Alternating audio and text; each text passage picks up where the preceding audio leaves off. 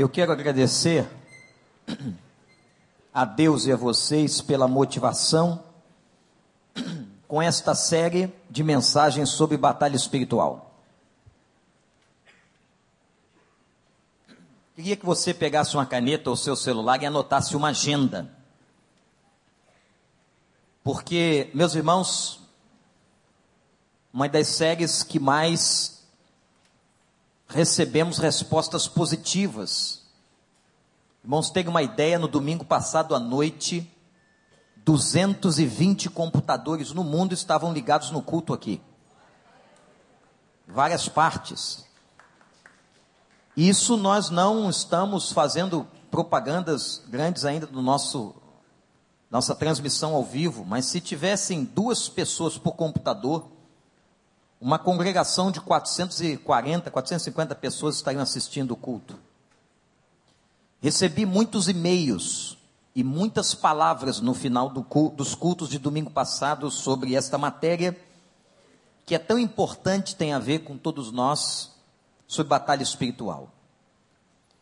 Nesta série, eu resolvi introduzir a presença de algumas pessoas que vão participar que serão importantes falando deste tema. Então, por exemplo, na quinta-feira que vem, no nosso culto da família, dia em que os PGs não funcionam, nós vamos ter aqui a presença da doutora Edmei Williams, que muito conhece desta área. No domingo que vem pela manhã, nós vamos falar de batalha espiritual na família especificamente. Como é que o diabo age tentando destruir a sua casa? À noite de domingo que vem, nós vamos receber um pastor aqui, meus irmãos, com um belíssimo testemunho, um homem que foi chefe de terreiro, o pastor Cícero, vai estar conosco no domingo à noite, contando as suas experiências em batalha espiritual e a sua conversão. E na outra quinta-feira, nós vamos usar também muitas quintas-feiras, nós continuaremos sobre o tema de batalha espiritual. Domingo passado, tomamos por base o texto de Efésios 6,12 e fizemos uma exegese do versículo falando que a nossa luta não é contra carne nem sangue, a nossa luta é contra principados e potestades e hostes espirituais. Nós não brigamos com as pessoas. Quando alguém se levanta contra você, ou quando alguma coisa está acontecendo, você tem que entender que por trás de tudo aquilo pode estar existindo uma ação demoníaca terrível. Nós estamos numa batalha. A palavra luta no grego é muito mais intensa do que podemos entender no português. A luta aqui é uma briga feroz, um verdadeiro conflito intenso que Paulo diz que o crente vive. Semana passada ainda falamos que nós precisamos conhecer o inimigo. Ninguém aqui é a favor que o nome do diabo seja pregado na igreja. Não, aqui tem que ser pregado o nome de Jesus. Mas nós não podemos ignorar o fato de que nós temos um inimigo e precisamos conhecer o inimigo. Precisamos conhecer os seus propósitos. Precisamos conhecer as suas armas. E domingo passado à noite, após a exposição da manhã, nós falamos sobre uma das armas de Satanás, que é a tentação. Você pode encontrar no nosso site todos os dois estudos. Então nós precisamos conhecer quem é este inimigo. O seu propósito é destruir você, fazer você cair da fé. Precisamos entender que ele tem armas e estratégias quando a palavra fala de potestades, hostes espirituais e principados, ela está falando de uma hierarquia satânica. Apesar do diabo não ter os três principais atributos de Deus, o diabo não é onipresente, onipotente e onisciente. Não esqueçam que Apocalipse 12, Isaías 14 e Ezequiel 28 contam um pouco sobre a história do diabo. Que quando ele cai como anjo de luz, ele cai na desobediência, ele arrasta um terço dos anjos do céu. E dissemos também que nós não temos respostas para tudo, como por exemplo para a pergunta, pastor, como foi que o mal entrou no céu? Como foi que naquele lugar, na cabeça de Lúcifer, o anjo de luz, entra a maldade, a ambição dele querer ser igual a Deus? Nós não temos resposta. Muitos dos aspectos de batalha espiritual estão dentro de Deuteronômio 29, 29, em que há mistérios que nós não conheceremos, não nos foi dado conhecer. Mas o fato é que ele cai trazendo um terço das hostes espirituais e esses demônios estão espalhados na terra. Depois o irmão pode ler Isaías 14, Ezequiel 28 e também Apocalipse capítulo 12. Mas hoje pela manhã, eu quero falar e diferenciar dois aspectos importantes nesse tema de batalha espiritual. Nós ainda vamos abordar muitos temas. Quero falar hoje sobre a possessão e a opressão. Segure-se aí no seu banco abre o seu coração, a sua mente. O que é possessão? Há um conceito que eu quero trazer. Vou pedir para que seja projetado este conceito sobre possessão. A possessão é a ocupação do corpo humano. E quando eu digo o corpo humano, principalmente o aspecto mental, por uma entidade espiritual maligna que domina a mente e a personalidade do possuído, manipulando todas as faculdades sensoriais. Você pode repetir esse conceito comigo? Vamos ler? Quem conseguir enxergar na tela, vamos lá? Ocupação do corpo humano por uma entidade espiritual maligna que domina a mente e a personalidade do possuído manipulando todas as faculdades sensoriais. Ele perde a consciência do que está fazendo e seu corpo é usado por essa entidade. Um fato interessante é que Satanás não tem corpo. Ele é espírito. E ele busca um corpo para habitar. Ele busca uma casa. E se a casa estiver vazia, ele entra. Aí você vai perguntar, pastor, qual é a única maneira, ou qual a forma, de uma pessoa não sofrer a possessão, isto é, de um espírito maligno possuir o corpo desta pessoa?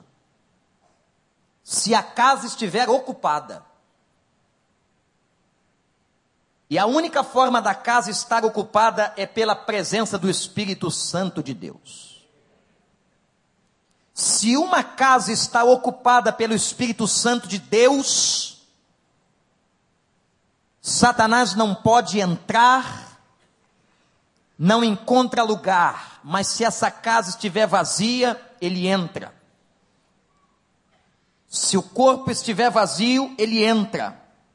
E ao entrar, ele toma conta da mente, das faculdades mentais, da personalidade, e a isto é chamado possessão. E esta ocupação pode ser feita por muitos demônios, e não apenas um. É algo estranho de nós entendermos. Mas são chamadas as legiões. Uma legião palavra neotestamentária, uma legião do exército romano, por exemplo, tinha seis mil soldados. Nós não sabemos se uma legião de demônios é o mesmo número. Mas quando a Bíblia fala de legião, ela quer mostrar a intensidade do poder maligno sobre aquela pessoa, que há mais de um demônio sobre ela.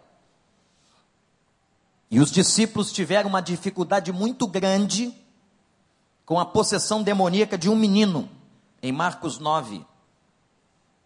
Eu não posso ler todos os textos, mas você pode anotá-los, depois conferir. Em Marcos 9, o Senhor chega e há uma decepção, em que o pai do menino vai procurar Jesus e dizer: Os teus discípulos não conseguiram expulsar o demônio. Depois, em particular, com muito constrangimento, certamente eles vão perguntar por que, que não conseguiram. E Jesus vai dizer algo muito importante para nós, que estamos numa batalha espiritual.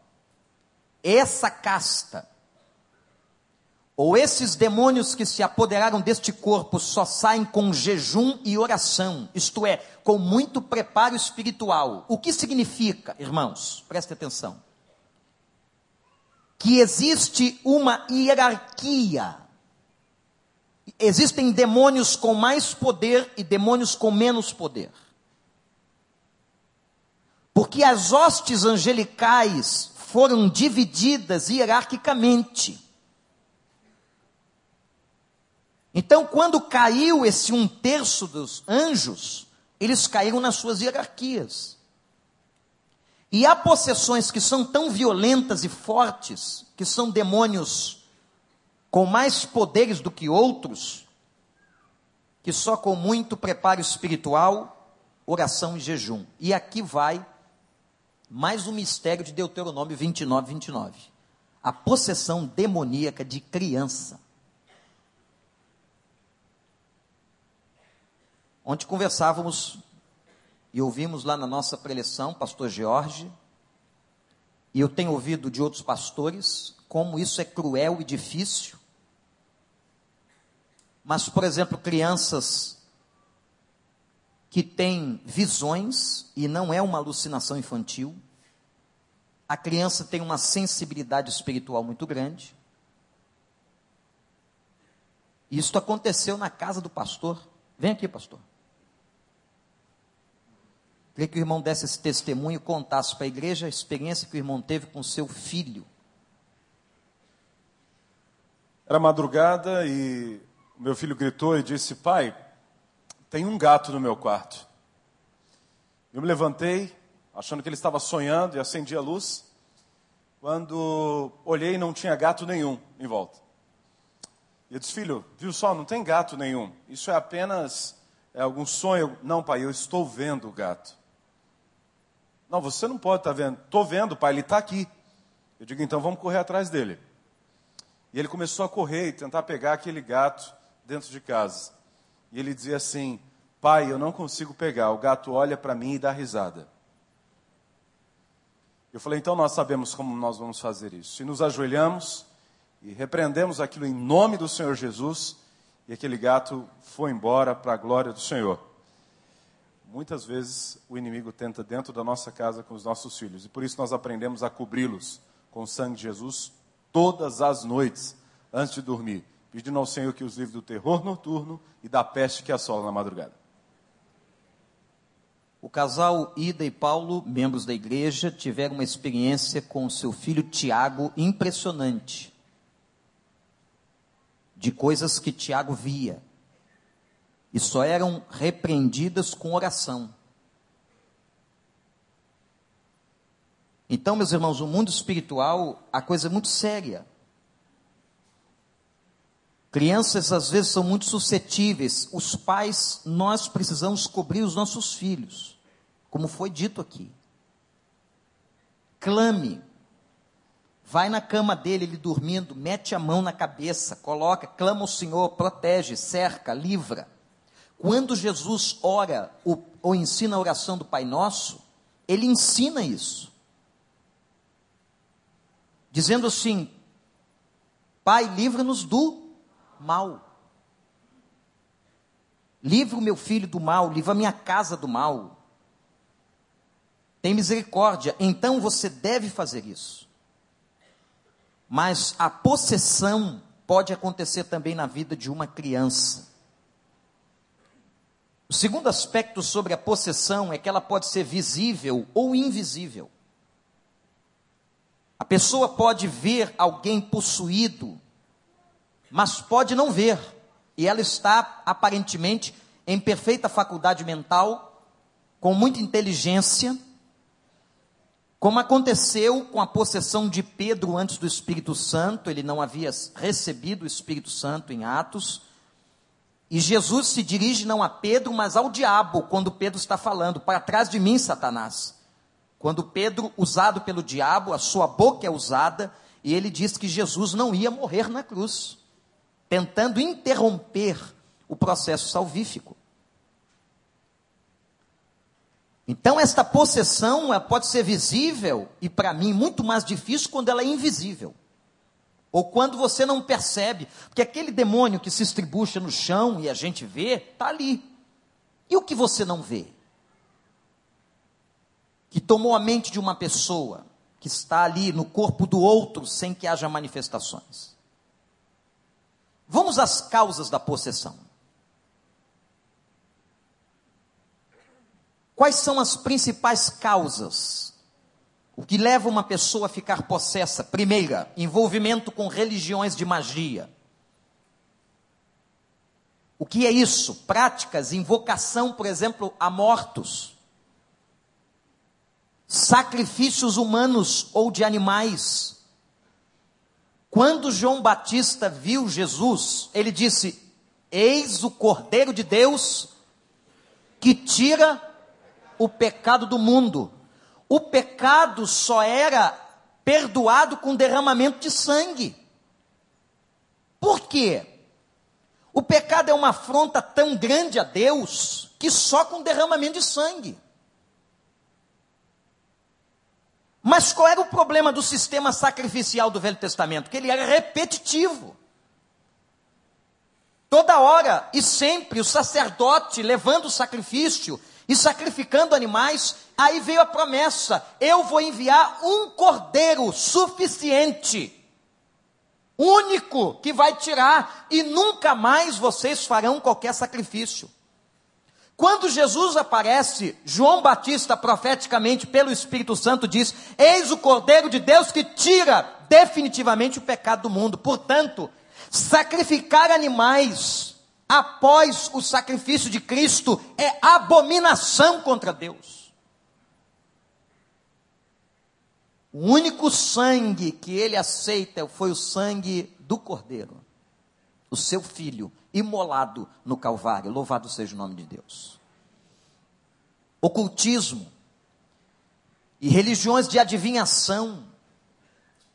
Pessoas que vão buscar adivinhação para o seu futuro, se devem casar com este homem se aquela mulher é a mulher da vida dele, se aquele trabalho é o trabalho, nós estamos ávidos por essas coisas e pessoas andam por aí. E às vezes isso tem uma roupagem até evangélica, de gente cobrando para dizer a você o seu futuro. A adivinhação, a tentativa de adivinhar o futuro não vem de Deus. Feitiçaria, bruxaria, tudo que está ligado à religião de magia. A pessoa que se envolve com essas coisas, ela está dando uma brecha, se ela não tem o Espírito de Deus, para uma possessão acontecer na sua vida. Levítico 19, 31. Eu vou ler, 19, 31. Não recorram aos médiums, nem busquem a quem consulta espíritos Olha só você que fica aí consultando espíritos. Pois vocês serão contaminados por eles. Eu sou o Senhor, o Deus de vocês. Um tempo em que Israel ia consultar espíritos. E diz o texto: não busquem os médiums. Então, a primeira causa de possessão são pessoas que ficam envolvidas nessas religiões. Segunda, pessoas que foram consagradas a entidades. Levítico 18, 21 vai dizer: não entreguem seus filhos para serem sacrificados a Moloque. Moloque era o Deus que recebia a oferta de crianças. Irmãos, ainda existe isso no mundo do século 21. E o texto vai mostrar que há pessoas que são consagradas quando nascem. Nós vamos hoje à noite falar sobre libertação, em dois níveis a libertação na hora da conversão do ímpio, na hora da, do momento que ele aceita Jesus, mas a libertação que acontece com pessoas crentes. Libertação de muitas opressões e muitas outras coisas. Quando você se converte, você tem que declarar o fim de pactos que foram feitos sobre sua vida. Às vezes uma mãe consagrou você, um pai consagrou você. Outras pessoas, ainda quando você era criança, entregaram você a entidades. Isso tem que ser vencido e quebrado. Isso só pode ser quebrado em Cristo. Muitos casos de abuso de criança, como a pedofilia e etc., têm envolvimento de forças de Satanás. Então, segundo motivo de pessoas que são possuídas são pessoas consagradas a entidades malignas. Terceiro motivo, acolhimentos de pecado na área da sexualidade. Gente, eu quero dizer aos irmãos que eu estou impressionado, me aprofundando nesses estudos. Orem por mim, porque é pesadíssimo e importante. Estou impressionado com a questão da força da sexualidade e como pode ser uma brecha do inferno. Eu não tinha tal visão. O sexo ou a sexualidade é a energia mais poderosa do corpo de uma pessoa. Então a Bíblia fala de pessoas que se envolvem em deturpações sexuais como a prostituição, o adultério, seja ele o adultério na ação com uma outra pessoa ou na mente. Jesus disse que, que alguém que imagina ou que pensa possuindo a mulher do outro já está em adultério diante de Deus. O incesto, que é a relação sexual de parentes consanguíneos. A homossexualidade, a zoofilia, sexo feito com animais. E pasmem, a necrofilia, sexo feito com corpos de pessoas mortas. E já há alguns médicos aqui que sabem desta realidade de práticas nos necrotérios, necrotérios da cidade, de pessoas e homens e gente que trabalha nos necrotérios e que praticam sexos com cadáver. Não brinque com a sexualidade. Eu quero agora que você abra a sua Bíblia. A gente, alguns textos vai mencionar, outros a gente vai lá olhar. 1 Coríntios 6, 9. 1 Coríntios 6, 9. É um negócio aqui muito interessante nessa passagem.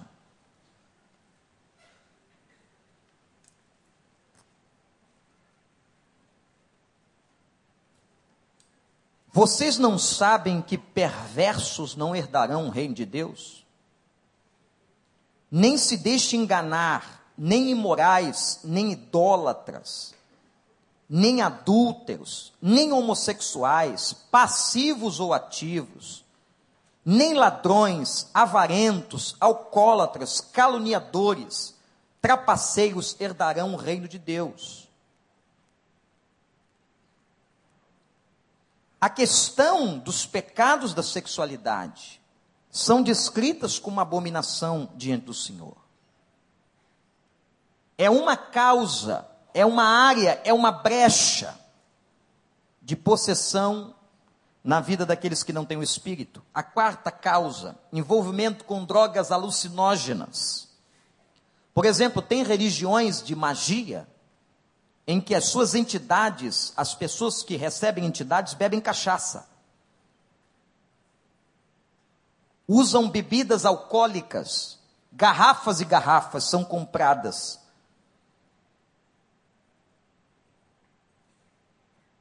Outra causa são pessoas que fazem pactos, pactos conscientes e até alguns inconscientes, mas fazem pactos com entidades malignas. Por exemplo, pactos para trazer riqueza, pactos para trazer a pessoa amada, pactos para trazer dinheiro. Nós temos que orar, por exemplo, muito pelas nossas autoridades. Foi mentor de alguns governantes desta cidade o cobra coral. Um pai de santo possuído por Satanás era consultado pelos governantes para tomar decisões no Estado.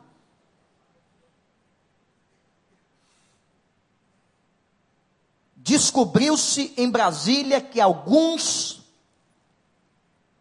que estão no Senado, na Câmara Federal, em cargos da política, da alta política brasileira, frequentam o Vale do Amanhecer, que é um lugar de satanismo.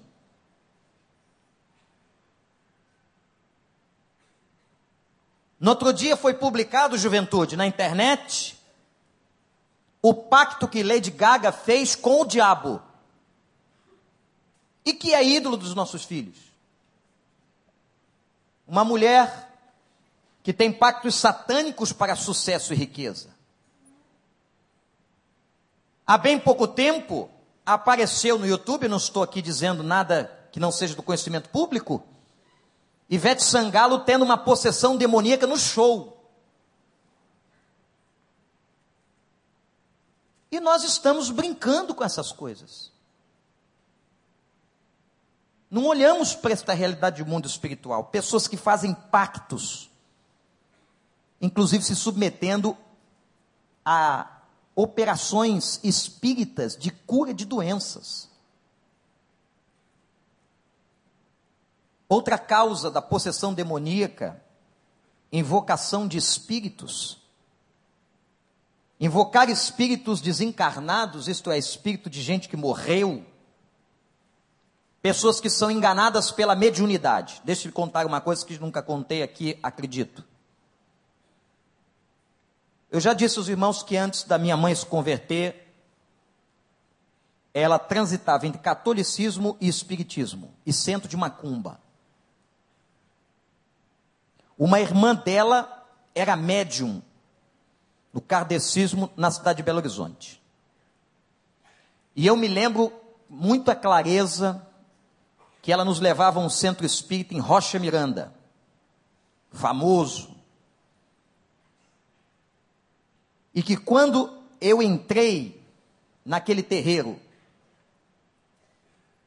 a primeira palavra que a entidade disse a minha mãe é que eu era médium.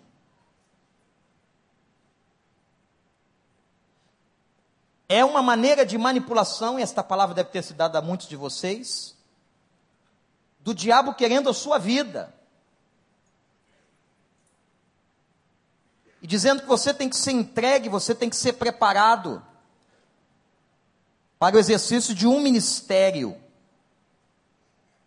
com as forças do inferno. Mas graças a Deus, que a minha vida aos 14 anos foi entregue a Jesus Cristo. Mas o diabo me pediu.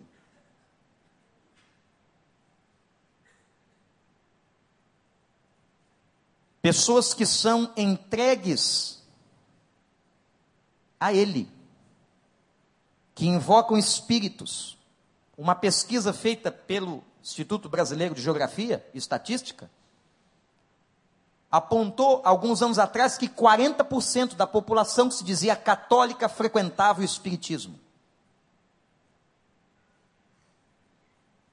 Portanto, meus irmãos, aqui estão algumas causas do porquê uma pessoa fica possessa pelo diabo, como que esta, estas casas ficam vazias, por esses motivos que eu apresentei.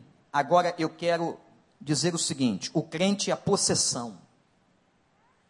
E dizer aos irmãos que isso é uma questão de doutrina, que vocês têm que ter esta visão, esta consciência, de que aqueles que foram lavados e remidos no sangue do Senhor, aqueles que se arrependeram dos seus pecados e entregaram suas vidas a Cristo, a Bíblia diz que nós somos selados com o Espírito Santo e o nosso corpo agora é a habitação de Deus. Aqueles que são crentes não ficam possuídos pelo diabo.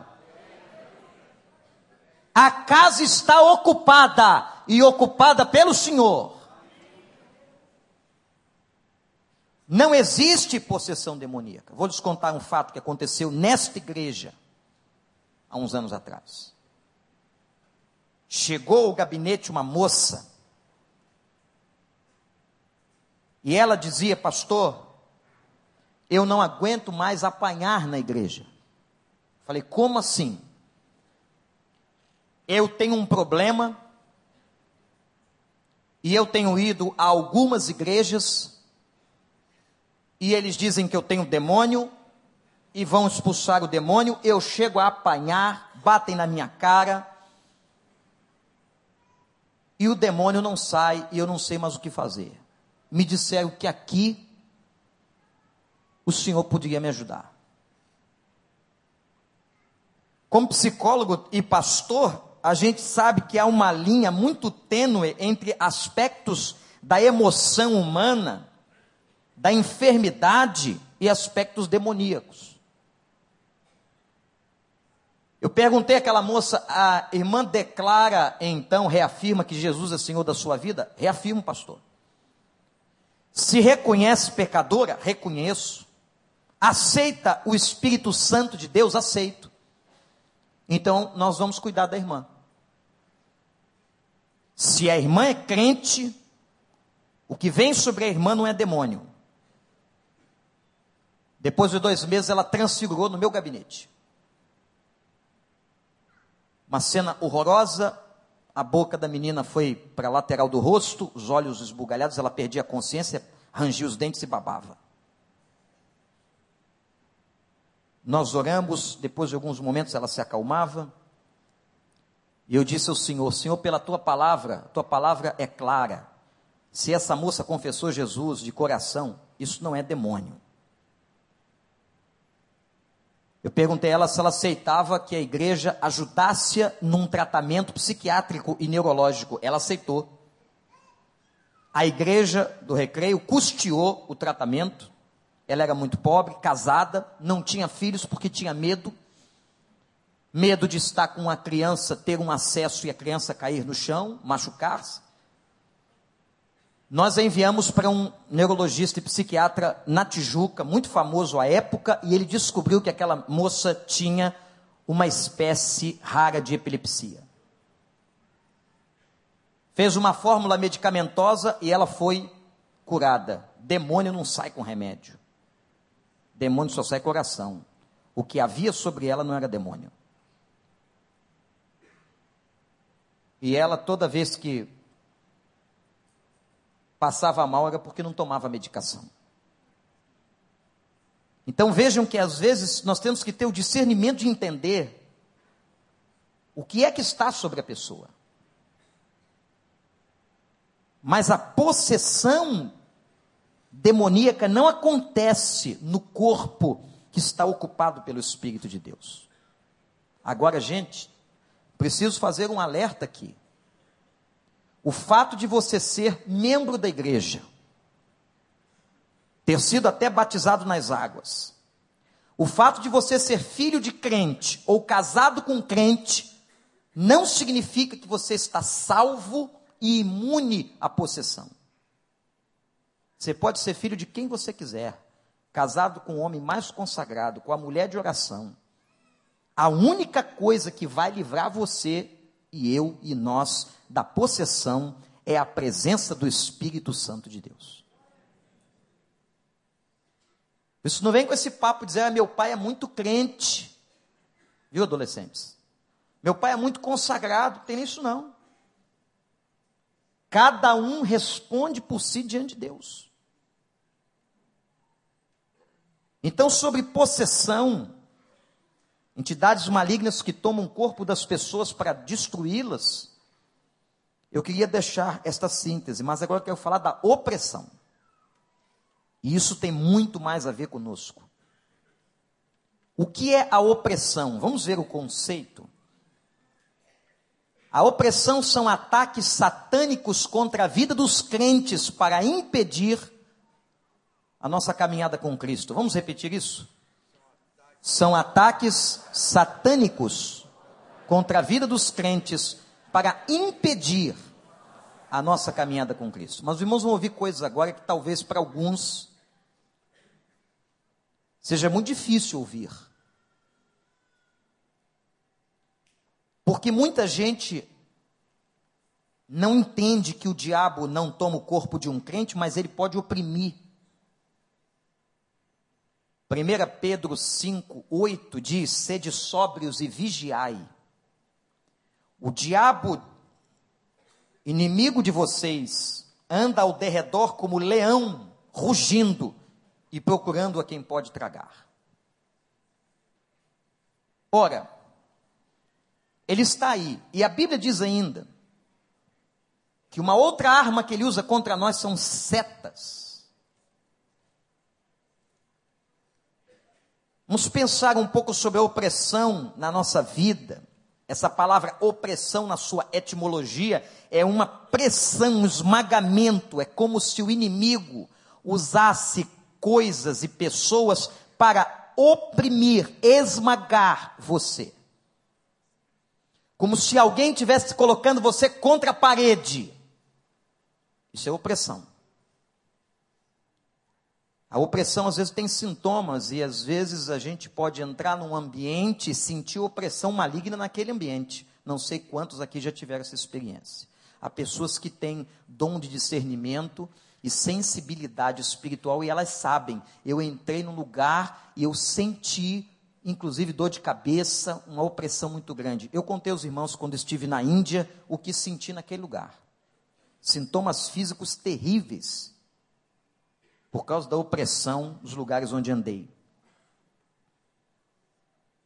2 Coríntios 12, 7 Olha que interessante. Paulo fala de um espinho na carne, lembra do texto? E ele diz que esse espinho era mensageiro de Satanás. A Bíblia nunca disse o que era o espinho. Mas era um mensageiro do diabo sobre Paulo para o oprimir. Que Deus acabou inclusive usando para que Paulo não se gloriasse, não fosse soberbo, porque era um homem com muitas experiências espirituais, e para não ficar muito soberbo, um homem que chegou até o terceiro céu, imagina, você já é besta com o que tem, se fosse o terceiro céu, ia chegar domingo na igreja insuportável. Sabia que essa semana eu fui ao terceiro céu, pastor Paulo?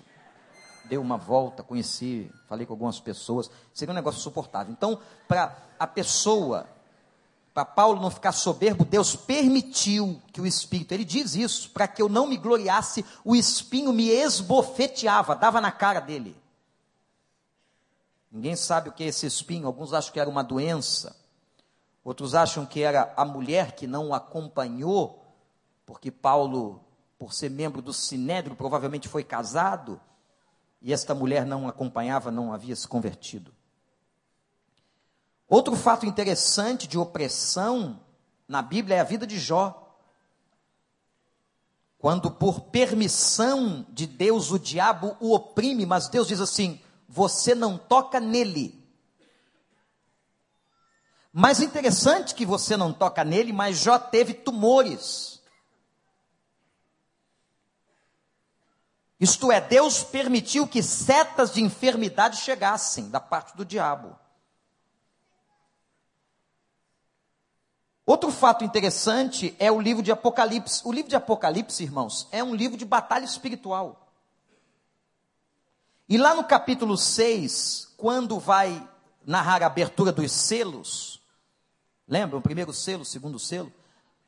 Cada selo que vai sendo aberto, a situação na terra ia piorando na profecia.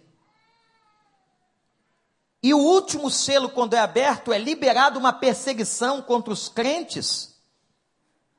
E eles são presos, sacrificados e mortos. Ora, então Deus, na grande tribulação, vai permitir que um massacre aconteça. Que coisa! Vai haver uma opressão. E olha o que diz o versículo 9 a 11, quando os crentes clamavam e diziam, naquela linguagem que a gente não entende o nível da espiritualidade, diz assim: Até quando vamos esperar para que o Senhor vingue o nosso sangue? Como se os espíritos daqueles que foram martirizados questionassem a Deus. E a palavra mostrando que no tempo certo a vitória do Senhor viria e Satanás seria esmagado. Capítulo 12 é fantástico. Satanás vai provocar as pessoas. Mas como é que ele provoca? Como é que ele oprime? Ele pode usar alguém não crente para oprimir você, aquele chefe lá no trabalho, pode. Aquela pessoa da sua vizinhança, que começa a implicar com você terrivelmente. Ele pode usar circunstâncias. São setas enviadas que trazem males. O que Satanás tentará é afligir você. E detalhe interessante que ele pode oprimir você nos pontos fracos, aí é óbvio, né? Ele vai oprimindo você onde você é fraco. Ele vai colocando pessoas, então você está com problema na área da sexualidade, vai aparecer aquele mulherão, aquele, aquele homem interessante, para você cair em adultério, para você cair em lascívia. Ele vai entrar na tua carência do problema do teu casamento, na área sexual, ele entra naquela brecha ali, ele manda a seta ali.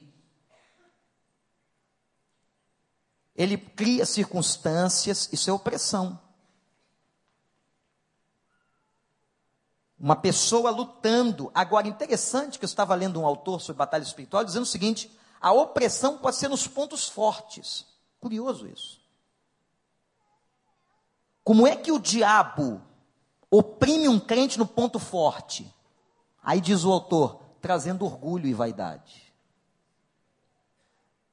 Então você é bom ou forte numa área? Por exemplo, uma pessoa que tem a vida de oração, que gasta tempo com Deus, que intercede, daqui a pouco ela está vaidosa. Eu escutei uma vez o pastor Túlio Barros, que era o presidente da Assembleia de Deus de São Cristóvão, que é um campo imenso, ele dizia o seguinte: muitos crentes na Assembleia de Deus ficaram presunçosos porque falavam em línguas. Inclusive se criou uma casta na igreja daqueles que falavam e daqueles que não falavam. Os que não falavam em línguas eram tidos como inferiores espirituais, o que está completamente fora da palavra de Deus. 1 Coríntios 14 diz inclusive que o dom de línguas é um dom inferior. Mas há pessoas que, porque têm pontos fortes na sua vida, Satanás entra para produzir, provocar orgulho e vaidade. Aí, meu irmão, o que, que a Bíblia diz? A soberba precede a queda. Quando uma pessoa é boa numa área e começa assim, vai descer, ela está próxima de cair. Muito próxima de cair. Então a opressão, ele, ela pode vir nos pontos fracos e ela pode vir sobre pontos fortes. O que, que causa opressão? Vamos ver agora as causas da opressão. E agora eu estou falando com crente. Se na possessão, nós que temos o Espírito de Deus estamos garantidos, na opressão não. A opressão é para todos nós, convertidos. A primeira coisa, atenção igreja, que é causa de opressão, que é brecha, é pecado.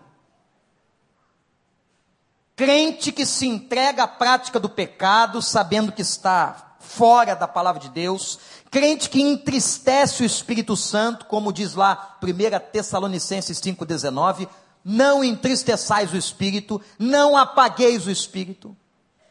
Apagar o Espírito é isso, é tirar, não é expulsar o Espírito, que o Espírito não sai de quem é selado, mas é entristecê-lo, é apagar o seu poder.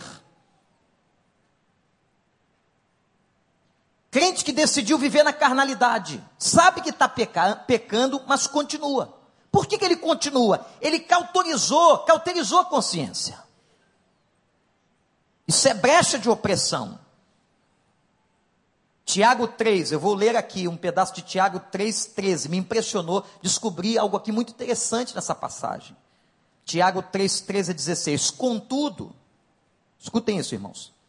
Se abrigam no coração de vocês inveja, inveja amarga, ambição, não se gloriem disso, nem neguem a verdade. Esse tipo de sabedoria não vem dos céus, é terrena, não é espiritual. Olha o que diz o texto: é demoníaca.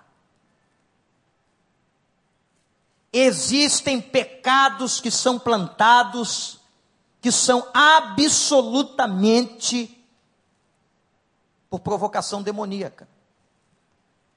Pois onde há inveja e ambição, há muita confusão Olha, pessoas que sentem inveja e são ambiciosas.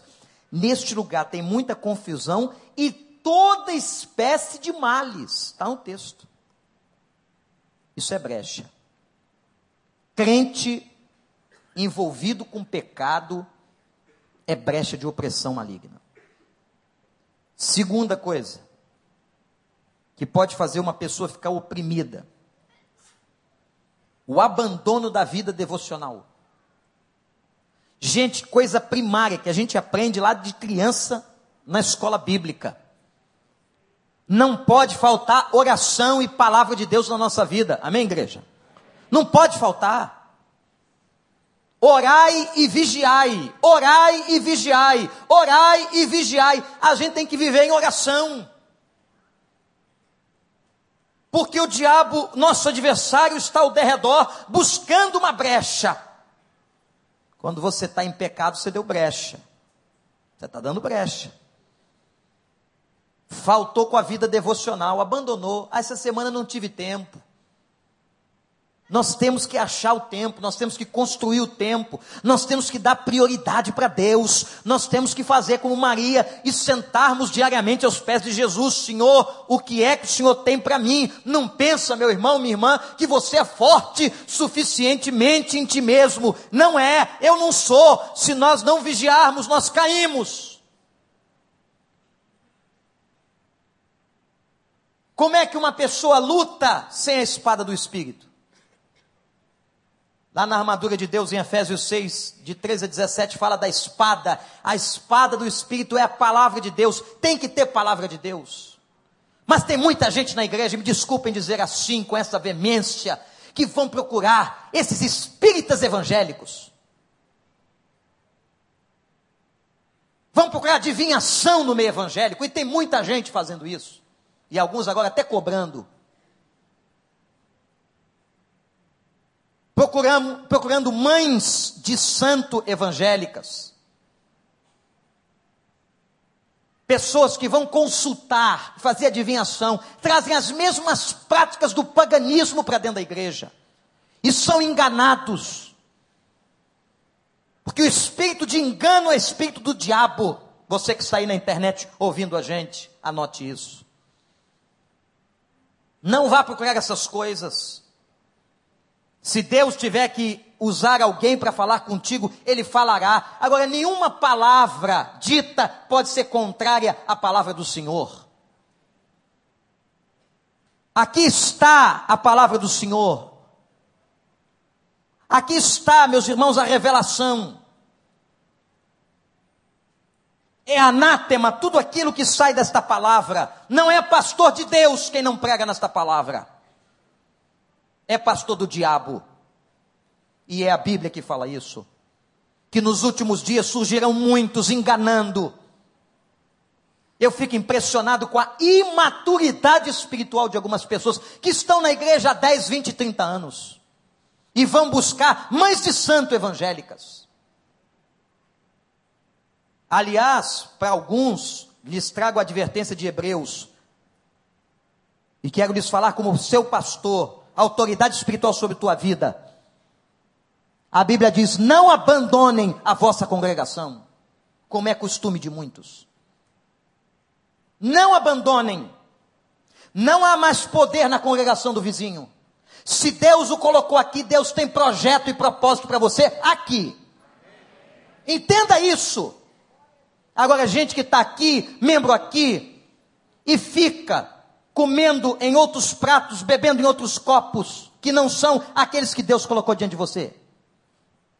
Inclusive sustentando outros ministérios, e a sua igreja ali não é dizimista não é fiel, mas sustenta lugares que nem têm consciência do que fazem com dinheiro. E eu disse aqui no outro dia: se eu lhes pudesse contar, mas a ética não deixa, os irmãos ficaram estarrecidos do que está acontecendo nesse chamado mundo evangélico de um monte de gente enriquecendo com o nome de Deus. Vergonha. E é alimentado por gente séria. Mas sabe o que acontece com essa gente? Não tem doutrina. E a Bíblia diz assim: foi Jesus que disse: errais. A gente erra quando não conhece a Escritura e o poder de Deus. Não conhece? Aí comete isso. Esse bando de gente enganada. Você não precisa sair da sua igreja, onde Deus te colocou, para conseguir coisa nenhuma. Porque o poder não está em pastor ou denominação, o poder está no nome de Jesus. O nome de Jesus é autoridade. O que temos que fazer é ser obedientes. Agora, muitos em rebeldia, que não receberam o que querem aqui, acham que o problema é daqui e vão pelos vizinhos. Os vizinhos são para aqueles que Deus os colocou lá, mas não para você que Deus colocou aqui. Existem questões doutrinárias graves, e é por isso que a gente pega na escola bíblica, nas classes, eu pego como pastor em atendimento pastoral, pastor Paulo, gente antiga, batizada há 20, 30 anos, falando atrocidades, cometendo equívocos terríveis contra a palavra de Deus, onde eu dizia, gente, essa pessoa devia ter muito mais experiência, muito mais maturidade.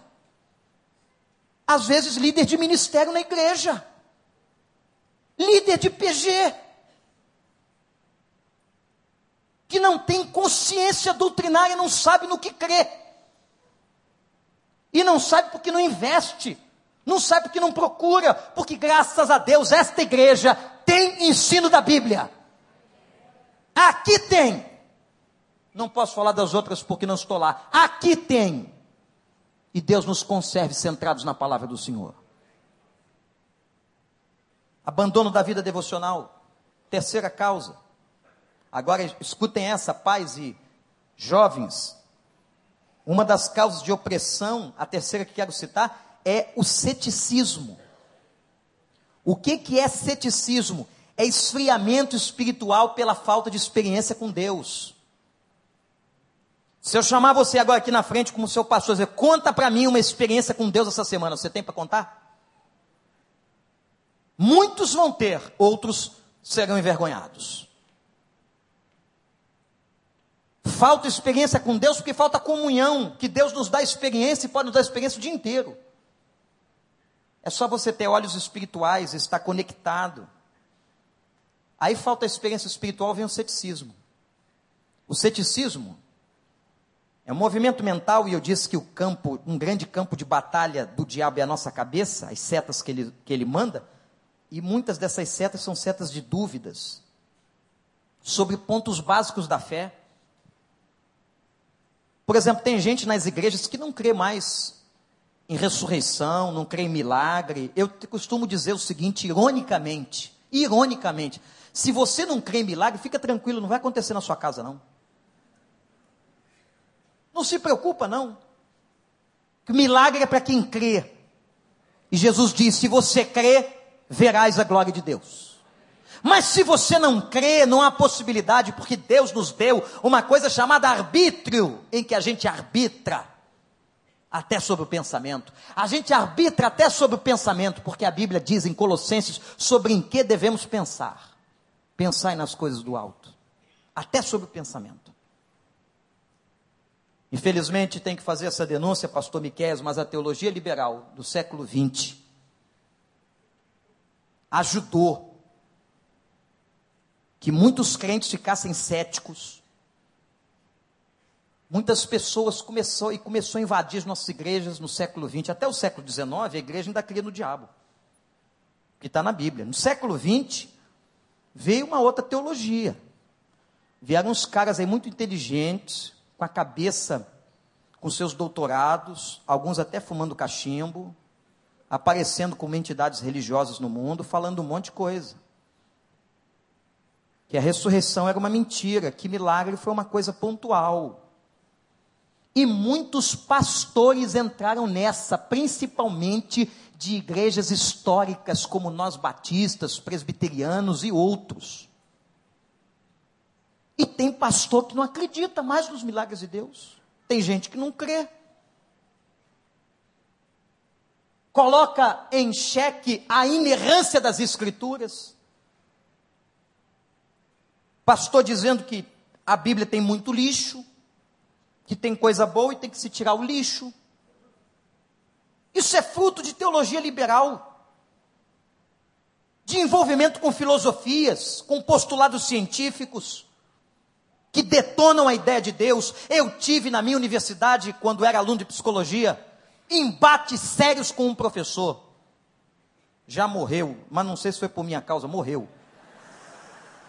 Mas que ia com aquela pedância para pegar a menininha da turma, e eles gostam de fazer isso, chegam com um discurso que ninguém entende, mas todo mundo fica com cara de bobo. Que magnífico, que conhecimento. Mas ele está falando de quê? Não sei, eu sei que é lindo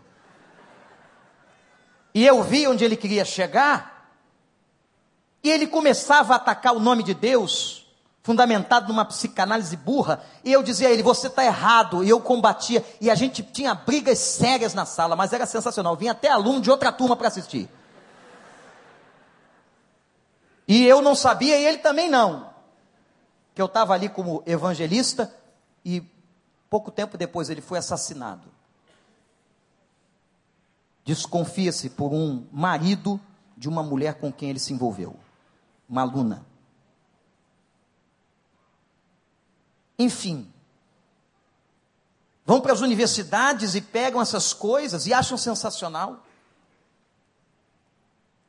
Quantos filhos de pastores e pessoas criadas na igreja, que por falta de solidez, chega numa universidade federal, vocês vão encontrar professores assim, céticos, incrédulos, ateus, que vocês, se não estiverem firmes na fé, na convicção de uma experiência com Cristo, nos postulados bíblicos, vocês são engolidos, vocês são escarnecidos, debocham de vocês. Alunos que, se não têm base bíblica, são trucidados nas universidades pelo modelo científico. O problema é que o modelo científico se tornou um Deus para muitos mestres. Eles não entendem a sua idolatria. Só que eles adoram Deus errado, ao invés de adorar o Senhor, Deus dos céus e da terra. Eles adoram a ciência. A ciência que é tão limitada, é tão boa para tantas coisas. Quem que aqui não gosta de chegar no dentista e tomar uma anestesia? Eu glorifico o nome do Senhor pela anestesia. Quando a doutora Aida vem com aquela agulha, não sei para que também aquele tamanho todo, um metro de agulha. Pois um dentista me explique isso, vem para aquele negócio, abre a boca, olha, aquilo é, um, aquilo é quase um homicídio. E ela pega, é, né? A minha dentista tem uma benção que ela dramatiza, ela pega, faz a cena e enfia. Onde ela enfia, meu amigo? Louvado seja o nome do Senhor que vai ficar dormente, depois vem aquele motor. E eu não sei porque que é nessa hora que dentista quer conversar com a gente. Como é que está a igreja? Como é que vai sua casa? Ah, Ah. Tá firme? É. Isso motor da sua boca. Mas é uma benção. Mas essa mesma ciência, que desenvolveu tantas coisas tecnológicas, que a gente vai entrar no carro e vai apertar um monte de botão, um monte de coisa vai funcionar, ela não consegue explicar a origem. Ela não consegue criar alguma coisa do nada. Ela é limitada, ela só transforma aquilo que já está criado, aquilo que Deus já colocou como matéria-prima. E naquela grande discussão no meio dos cientistas sobre o Big Bang, é, nós achamos que realmente o mundo é oriundo de uma grande explosão que aconteceu no universo e gerou isso tudo. Primeiro que explosão, segundo a física, não pode gerar ordem. Explosão gera bagunça, mas o mundo está ordenado, os planetas estão aliados. Que interessante, né? Como são contraditórios. Alguém, alguém provocou isso. Aí vai se pergunta para a ciência: tá bom, foi uma explosão, mas quem foi que acendeu o fósforo? Eles não sabem. E vão continuar sem saber, porque Hebreus diz o seguinte: olha para mim, jovem universitário. Os mundos só serão entendidos pela fé a ciência não responderá à causa primária, porque os mundos só serão entendidos pela fé. Hebreus. Mas uma teologia cética que entrou e o ceticismo ajudando a gente ficar oprimida nas igrejas. Filhos de crentes que, quando entram na universidade, não estavam bem preparados, não conheciam bem a palavra, são levados a isso. Isso é brecha espiritual, não dê lugar ao diabo. Estou caminhando para o final, quero falar sobre os sintomas da opressão. Olha só, você quer saber se tem opressão? Características, uma delas tremenda é medo, fobia. Crente com medo de escuro, medos exagerados, medo da noite, Síndrome do pânico pode ser provocado por problemas psiquiátricos, sim. Depressão, mas pode ser provocado por opressão. Crente com medo de mortos, com medo de feitiço. Medo é arma do diabo. Seu filho está apresentando ideia de medo exagerado dentro de casa, ajude-o. O que, que foi, filho? Pai, não quero ir na cozinha, estou com medo. Vamos juntos. Agora, se tem um pai mais medroso que o filho, não dá certo. Ele vai apertar a mão da criança, filhinho, papai está com medo. E se bobear, sai a criança orando pelo pai. Papai, mas o senhor é medroso. Outro sintoma de opressão são enfermidades físicas e emocionais. Agora, isso aqui é muito complicado. Com autorização de Deus, Satanás manda setas sobre a saúde. Setas. Dor de cabeça, pessoas que sentem cheiros. Um irmão recentemente falando, pastor, tem uma opressão na minha vida, sinto um cheiro de fumo. Depressão, indisposição durante a pregação, sabia disso? Opressão do diabo, gente que está no auditório ouvindo uma pregação e começa a se sentir mal. Falta de vontade de viver. Qual é a relação de doenças e pecados? Isso é muito complexo, porque há doenças, gente, que são consequências diretas de pecado. Por exemplo, doenças sexualmente transmissíveis. Não preciso dizer. Doenças sexualmente transmissíveis, como até a AIDS, a gonorreia e tantas outras, são doenças oriundas de práticas pecaminosas. Câncer no pulmão provocado por fumo. Cirrose hepática provocada por alcoolismo. Alucinação da mente provocada por drogas. Isso é tão forte que inclusive é uma passagem muito misteriosa no Novo Testamento, em 1 Coríntios 11, que Paulo diz que pessoas que tomaram a ceia do Senhor indignamente adoeceram e algumas morreram. Eu não consigo entender esse texto, mas está lá. Porque tem gente que brinca com as coisas de Deus, brinca.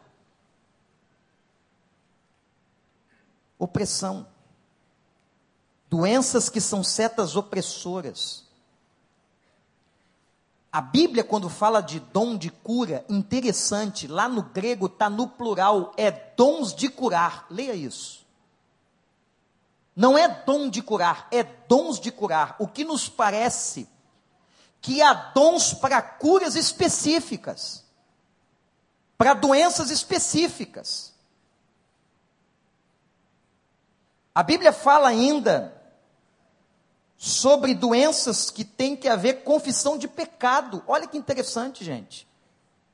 Às vezes você está recebendo uma enfermidade na sua casa, você está achando que aquilo é só mais uma história de doença, aquilo pode ser uma opressão. Tiago 5,16 vai dizer algo importante, é assim, ó. Confessem as vossas faltas uns aos outros, para que sareis. Você sabia que problemas de relacionamento, de pecado, de amargura, gera doença no corpo? Opressão. Agora, entendam que nem toda doença, nem toda doença é uma opressão direta de Satanás, mas pode ser sobre a vida dos crentes. Houve uma semana, agora pouco atrás, ou duas, que todos os filhos dos nossos pastores caíram doentes. Começou com o enteado do pastor Miquel foi atropelado depois de um culto à noite. E veio a Júlia do Franco, a Júlia do João, Gabriel, e foi assim. Impressionante. Será que é coincidência? Atacar o ministério dias antes da gente discutir batalha espiritual? Você acha que é coincidência? Você está nesse nível de ceticismo? Você tem essa certeza? Que tem gente que tem certeza. Outra, outro sintoma muito sério de opressão é destruição de relacionamentos. Quando o diabo manda setas para destruir vida conjugal, relacionamento de filhos e pais, distúrbios da sexualidade na vida do casal, Casal hoje envolvido com situações de internet, pornografia pela internet. Casal casado envolvido com masturbação. Tem distúrbio.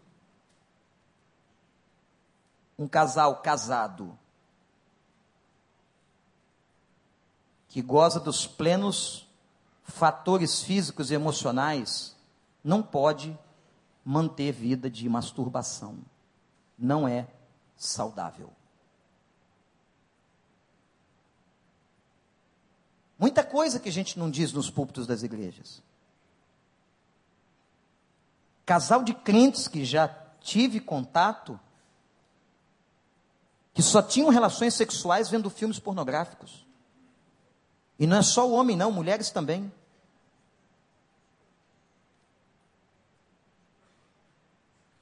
O uso de instrumentos que ferem o corpo, provocam fantasias com outras pessoas, inclusive. Gente, as portas, as brechas da opressão são muito grandes. Muito grandes. E como eu disse que a possessão, ela não vem sobre o crente, mas a opressão está aí. Eu quero concluir esta parte à noite, depois de uma dose dessa sobre possessão e opressão, só pode vir libertação. Hoje à noite a gente vai falar sobre libertação. Mas qual é a vitória sobre a opressão? Eu quero dar três palavras para concluir. Como é que uma pessoa vence o processo da opressão? A vitória sobre a possessão a gente sabe. Qual é a vitória sobre a possessão? Aceitar Jesus Cristo e receber o selo do Espírito de Deus. E a vitória sobre a opressão? Três palavras. Primeira, resistência. Resistir ao diabo e ele? De novo, resistir ao diabo e ele? Ele virá oprimir com as suas setas, com as pessoas, com as circunstâncias. Resista e ele fugirá. Mas atenção, quando ele deixa Jesus em Mateus 4 no deserto, a Bíblia diz assim: é Lucas que registra isso. Por um pouco de tempo, ele volta. Ele volta para provocar de novo. Então, resistência. Como é que se resiste? Leia essa tarde. O dever de casa para hoje é ler Efésios 6. Qual é a armadura de Deus? Vocês vão encontrar ali, ó, palavra da verdade, gente que usa de mentira, está dando brecha ao diabo. Tem uma série de coisas ali. A espada do Espírito, o capacete da salvação, o evangelho nos pés, enfim. Resistência. Segunda palavra para vencer a opressão: fuga. Ué, resistir e fugir, pastor, não é antagônico? Presta atenção, olha para mim. Ao diabo se resiste, a tentação se foge. Não pensa você que você é fortezinho, que vai aguentar aquela provocação, aquele negócio. Ah, eu vou até onde eu quero. Conhece essas palavras? Hein? Eu deixo só onde eu quero. Depois eu tenho forças, eu não deixo mais. Mentira. Tu é carne. Nós somos carne. Se começou, é o que eu disse daquele texto bíblico semana passada, apócrifo. Trair e coçar é só começar. Porque dá mole. Começa com esse papo dizendo que você vai conseguir. Então, ao diabo se resiste, a tentação se foge. Não provoque. Se você sabe que pode cair numa situação com a sua namorada aqui, então não vai, meu amigo, não vai para aquele escuro, não fica dentro daquele carro, não vai para aquele lugar. Não provoque a sua própria carne. E terceira coisa que é e pode trazer vitória sobre a opressão, a comunhão com Deus. Eu quero concluir lendo com os irmãos é Tiago 5. Abra a sua Bíblia. Tiago 5. Versículo 13. Ele fala muito de opressão e de vitória sobre a opressão aqui no texto. Tiago 5,13. Está difícil de achar, vai lá no índice. Não tem problema nenhum, a gente está aí para isso. Tira aquela poeirinha, aquelas folhinhas, papel que bota ali dentro, de bala. Entre vocês, alguém que está sofrendo, está falando com um crente, que ele ore. Há alguém que se sente feliz, que cante louvores. Entre vocês, alguém que está doente, Mande chamar os presbíteros, os líderes da igreja, para que estes orem sobre ele e o unjam com óleo em nome do Senhor. A oração feita com fé, e esse óleo aqui eram ungüentos medicinais da época, a oração feita com fé curará o doente. O Senhor o levantará. Vejam que não é quem orou. Quem que levanta? É o Senhor. Hã? Então não precisa ir lá na Dona Maria da esquina ou no chefe daquele terreiro evangélico para ele orar por você. Você ora, quem levanta, se quiser levantar, é o Senhor. E se houver cometido pecados, olha que interessante, a relação de pecado com doença. Se houver cometido pecados, serão perdoados. Portanto, confessem os seus pecados uns aos outros, orem uns pelos outros para serem curados. Tem gente que não é curada de doenças porque não confessa, tem pecado encruado, não confessado, pecado que está amarrando sua vida, pecado que você não larga, pecado que não foi colocado diante de Deus, pecado tem que ser colocado diante de Deus e abandonado. E ele diz aqui: Elias era um homem como nós. Orou fervorosamente para que não chovesse, não choveu sobre a terra durante três anos e meio. Orou outra vez e os céus enviaram chuva e a terra produziu seus frutos. Meus irmãos, se algum de vocês se desviar da verdade e alguém o trouxer de volta, lembre-se disso. Quem converte um pecador do erro, do seu caminho, salvará a vida dessa pessoa e fará que muitíssimos pecados sejam perdoados. Tem coisa no mundo espiritual além do seu entendimento, do meu entendimento. Tem coisa no mundo espiritual que talvez a sua denominação não disse. Os pastores que doutrinaram você não pregaram, não contaram. Vamos orar? Como fizemos na semana passada, queria que você, se pudesse, ficar de joelhos.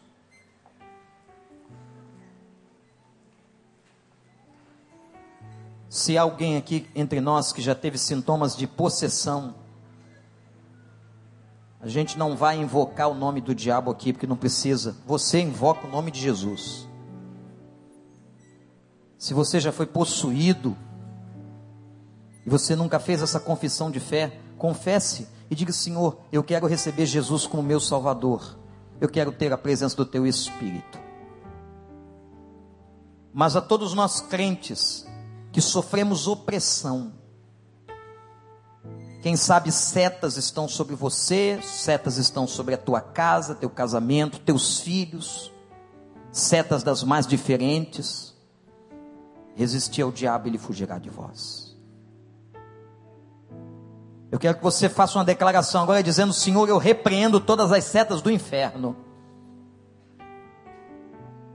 Repete isso a Deus: eu repreendo todas as setas do inferno. Eu quero pedir ao Senhor que me ajude a fechar todas as brechas da minha vida, todas. Se alguém aqui na prática do pecado, no vício, alguns pecados que ninguém sabe, mas você sabe, à noite na sua casa, na madrugada, na televisão, na internet, ou outra coisa qualquer, peça ao Senhor para que te ajude a ter vitória. Senhor, ajuda-nos a fechar as brechas. Nós sabemos que o nosso adversário é real, vive bramando como leão, buscando a quem tragar. Pai, perdoa as brechas que a gente dá. Perdoa os nossos pecados, Senhor. Que haja confissão diante do Senhor. Pai, que nos PGs haja confissão mútua, abertura de coração, que haja libertação no meio do teu povo, Senhor que haja libertação entre nós de tantas amarras espirituais do inferno.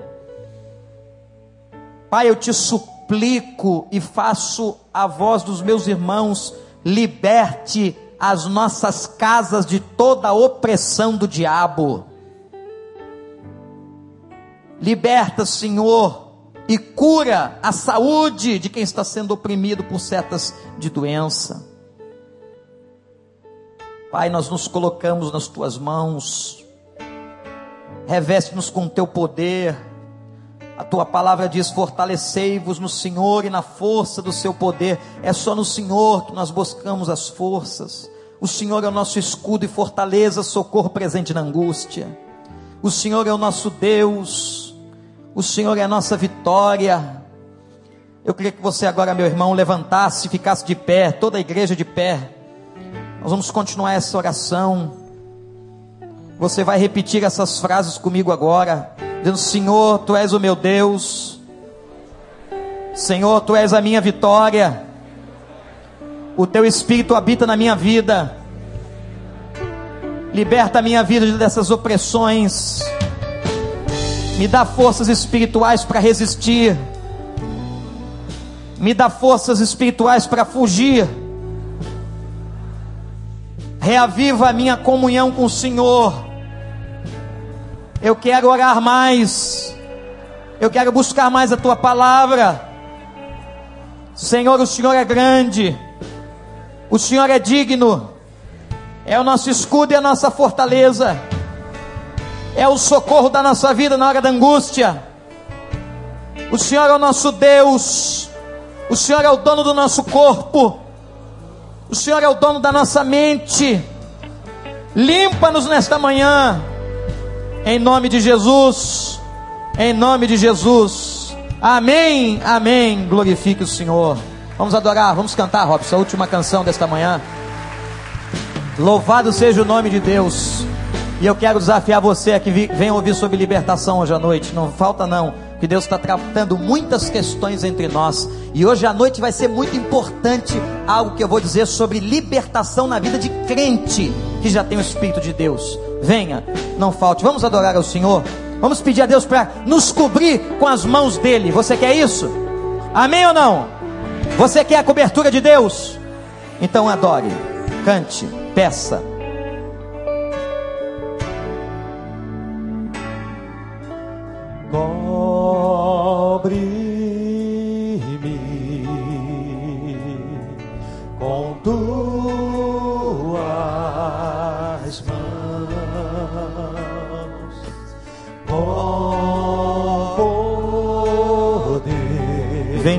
Me esconder, diz isso para ele nas tuas asas, Senhor. Senhor. Se o trovão e o mar se erguendo vem, sobre a tempestade eu voarei, sobre as águas tu também descansarei, pois sei que és Deus. Sei Vamos nos colocar debaixo das mãos do Altíssimo, o Senhor da nossa vida. está segura em ti. Declara isso, meu irmão, minha irmã. Em ti, sabe Cristo, em Cristo firme está. Se o trovão e o mar se erguerem, ele anda bramando, rugindo como um leão. Sobre a Mas o Senhor nos dá vitória. Sobre as águas tu também és rei. Descansarei pois sei que és Se o trovão e o mar, se o trovão e o mar se erguendo vem, sobre a tempestade eu voarei, sobre as águas tu também és rei, descansarei só as mulheres vão dizer isso. Eu descansarei, pois sei que és Deus. De novo, mulheres do fundo da alma. Vamos lá, as irmãs. Mais uma vez em declaração ao Senhor. Aleluia. Os homens, vamos declarar isso também. Descansarei pois sei que és Deus. Homens, bora, voz para fora, vamos lá. Declare, pois sei que és Deus.